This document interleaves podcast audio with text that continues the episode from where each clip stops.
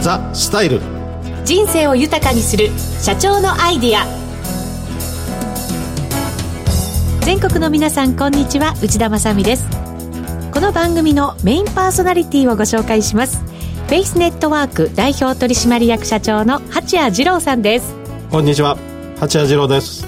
こんにちは。よろしくお願いいたします。よろしくお願いしますさてこの番組ですがフェイスネットワークの八谷社長に豊かな人生ビジネスお金などについて幅広くお話を伺っていく番組です。前回は八谷社長がどういう方かというね、はい、楽しい話題について、はい、はい、お話をいただきましたけれども今回は八谷社長が立ち上げたベースネットワークについて、はい、またその企業についてお話を伺っていきたいと思います。わかりました。はい。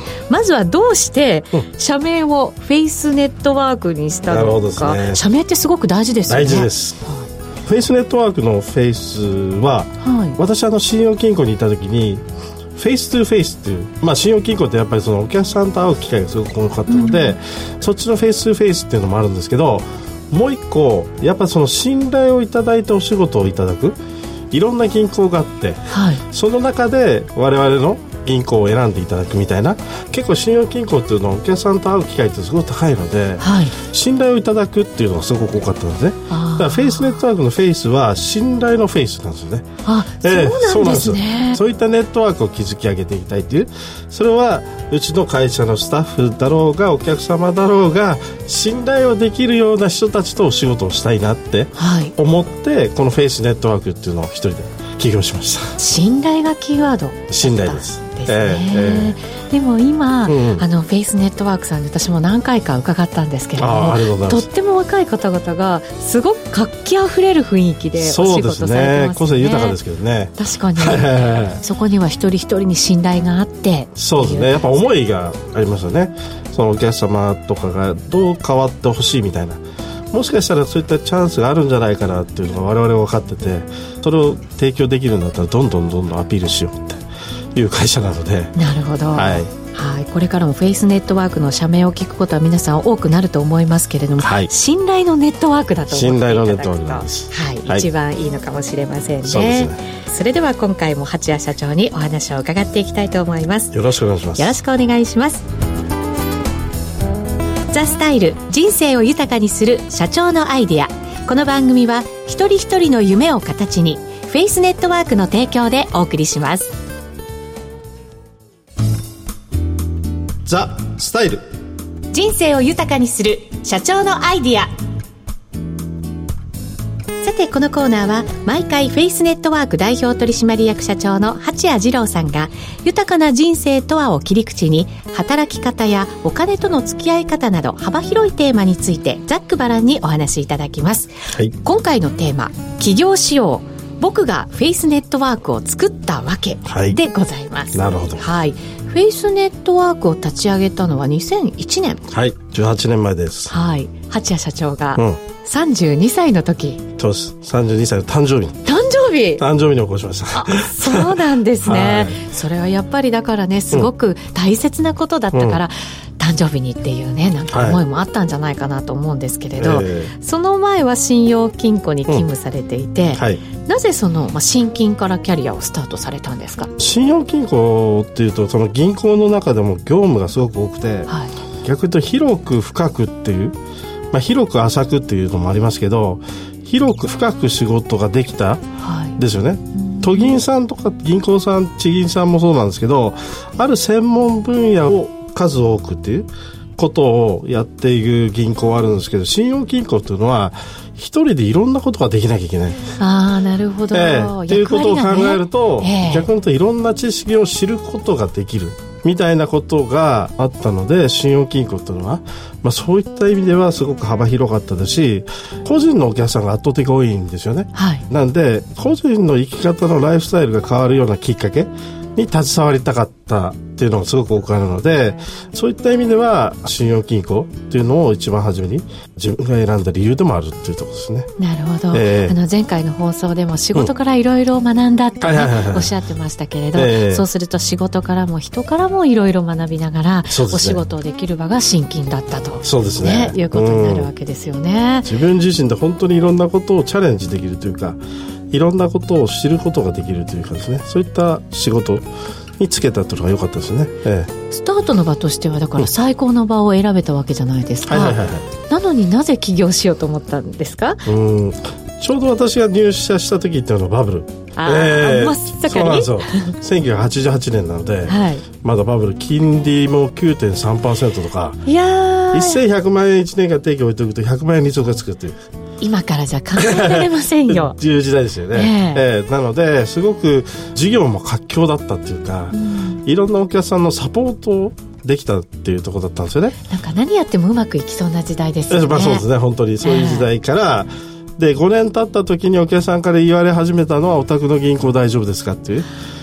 もうそういう都銀が破綻し例えば保険会社損保会社みたいな金融機関がどんどんどんどん破綻していった時にお宅の銀行は大丈夫なのっていうのを常に聞かれる状況に変わっていったっていうのが目まぐるしい変化でありましたよね。もうガラッとね。もうガラッと、ね、正反対の環境になっちゃったわけですよね。正反対ですね、完全に。そういった時に、逆に言うとその信用金庫でずっと仕事をしてきてましたけど、当時入社した時にいろんなことができた時代と、ある程度そのバブルが弾けた後に、誰でもできることしかできなくなった銀行マンになってたんですね。はい、で、その自分がここにいる意味があるのかなと。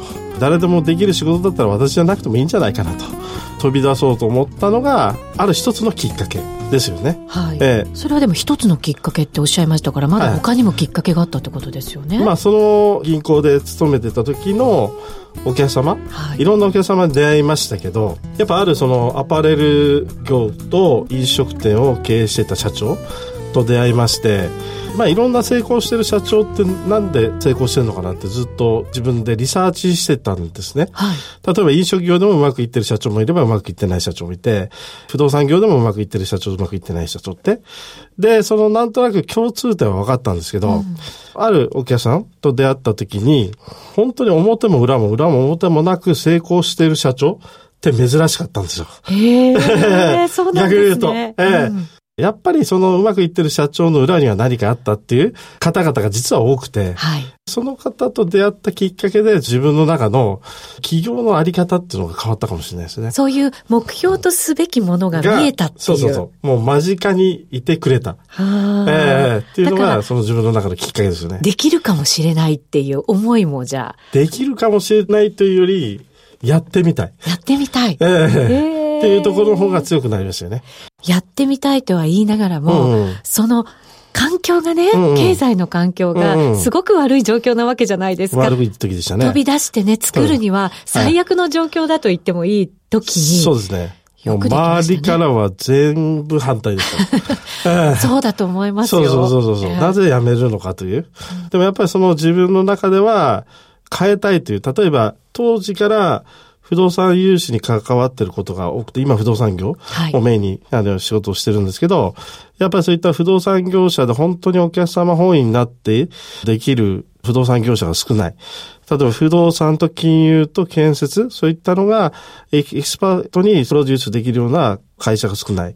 時にその自分自身でそういうことをできたらいいなと、スタートの前の段階でですね、考えてまして、はい。そこから積み重ねていったって感じですね。なるほど。じゃあもうビジネスモデルの核は出来上がっていて、うんうんうん、で、やってみたいっていうふうに強くも思えたわけなんですね。そうですね。個人が豊かになる仕事に関わりたい。はい。東京ですと安定的な不労所得を取れるようなビジネスが理想を、それを得られるような形になるには、不動産建設、金融のエキスパートにならないといけない、みたいなある程度の方程式があったわけですよね、自分の中で。うん、そこの中でどういうチームを作っていくか？はい。っていうのが自分の中では成功の方程式であって、一番初めの企業の時からある程度そういったエキスパートの方々と仕事を一緒にやってきたので、スタートの時から結構事業はうまくいってたっていう状況でしたね。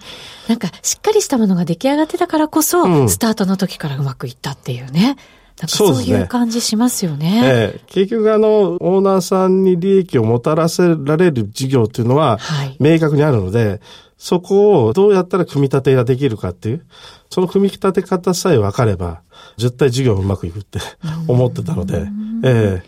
なんか最初の思いそのままに、はい今に至ってる感じがしますね、社長は。そうですね。今も昔も変わらないかもしれないですね。はあ、えー、それがまたなんか強さの秘密なのかもしれないですね。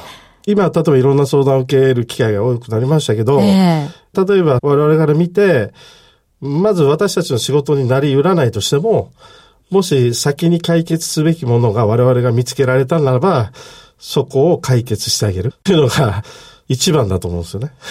あの、社長って仕事ってすごく大変だと思うんですけど、はい、でも、社長見てると、社長業って楽しいぞっていうオーラがね、いっぱい出てきてる感じがするんですけど、どうなんですか、うん、基本的なスタンスが、私だったらこうしたいっていうのと、お客さんにしてあげたいっていうのがイコールなんですよ。だからお客さんにやってることが、私だったらこうしたいということをずっとやってきてるから。はい。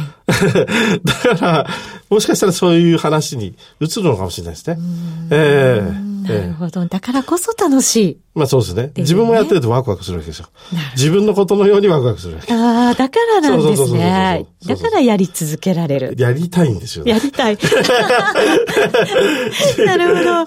社長になりたい、起業したい、そして続けたいっていうね。そうですね。本当そのままでね、えー、いらっしゃるんですね。はい、え今回は起業しよう。僕がフェイスネットワークを作ったわけについて、八谷社長に伺いました。はい。それでは、一旦 CM です。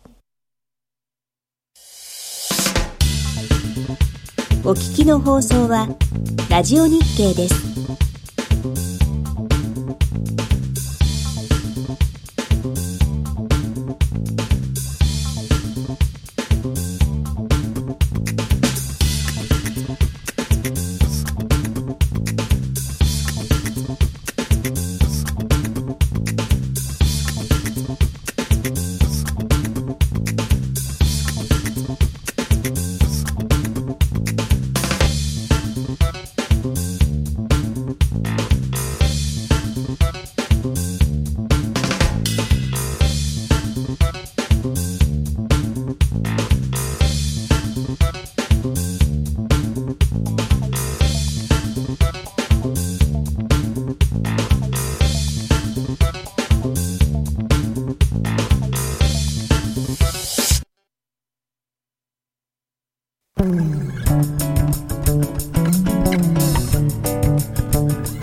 今回は八谷社長の起業のお話伺ってまいりました、はい、次回はどのような内容になりそうですか？次回はあの素敵なゲストをお呼びしたいと思っております。いいですね。はい。この番組ゲストも盛りだくさんでお送りしていきたいと思っております。はいさてこの番組では八谷社長に聞きたいことなどメールで募集しています。番組のウェブサイトの投稿コーナーよりお送りください。またこの番組はラジコのタイムフリー機能をご利用いただくと放送後1週間放送を聞くことができます。さらにラジコには番組を SNS でシェアする機能もあります。友達に教えるボタンで役立つ情報をぜひ共有してください。次回もまたこの時間にお会いしましょう。お相手はフェイスネットワーク代表取締役社長の八谷次郎と内田まさでお送りしましたザ・スタイル人生を豊かにする社長のアイデアこの番組は一人一人の夢を形にフェイスネットワークの提供でお送りしました。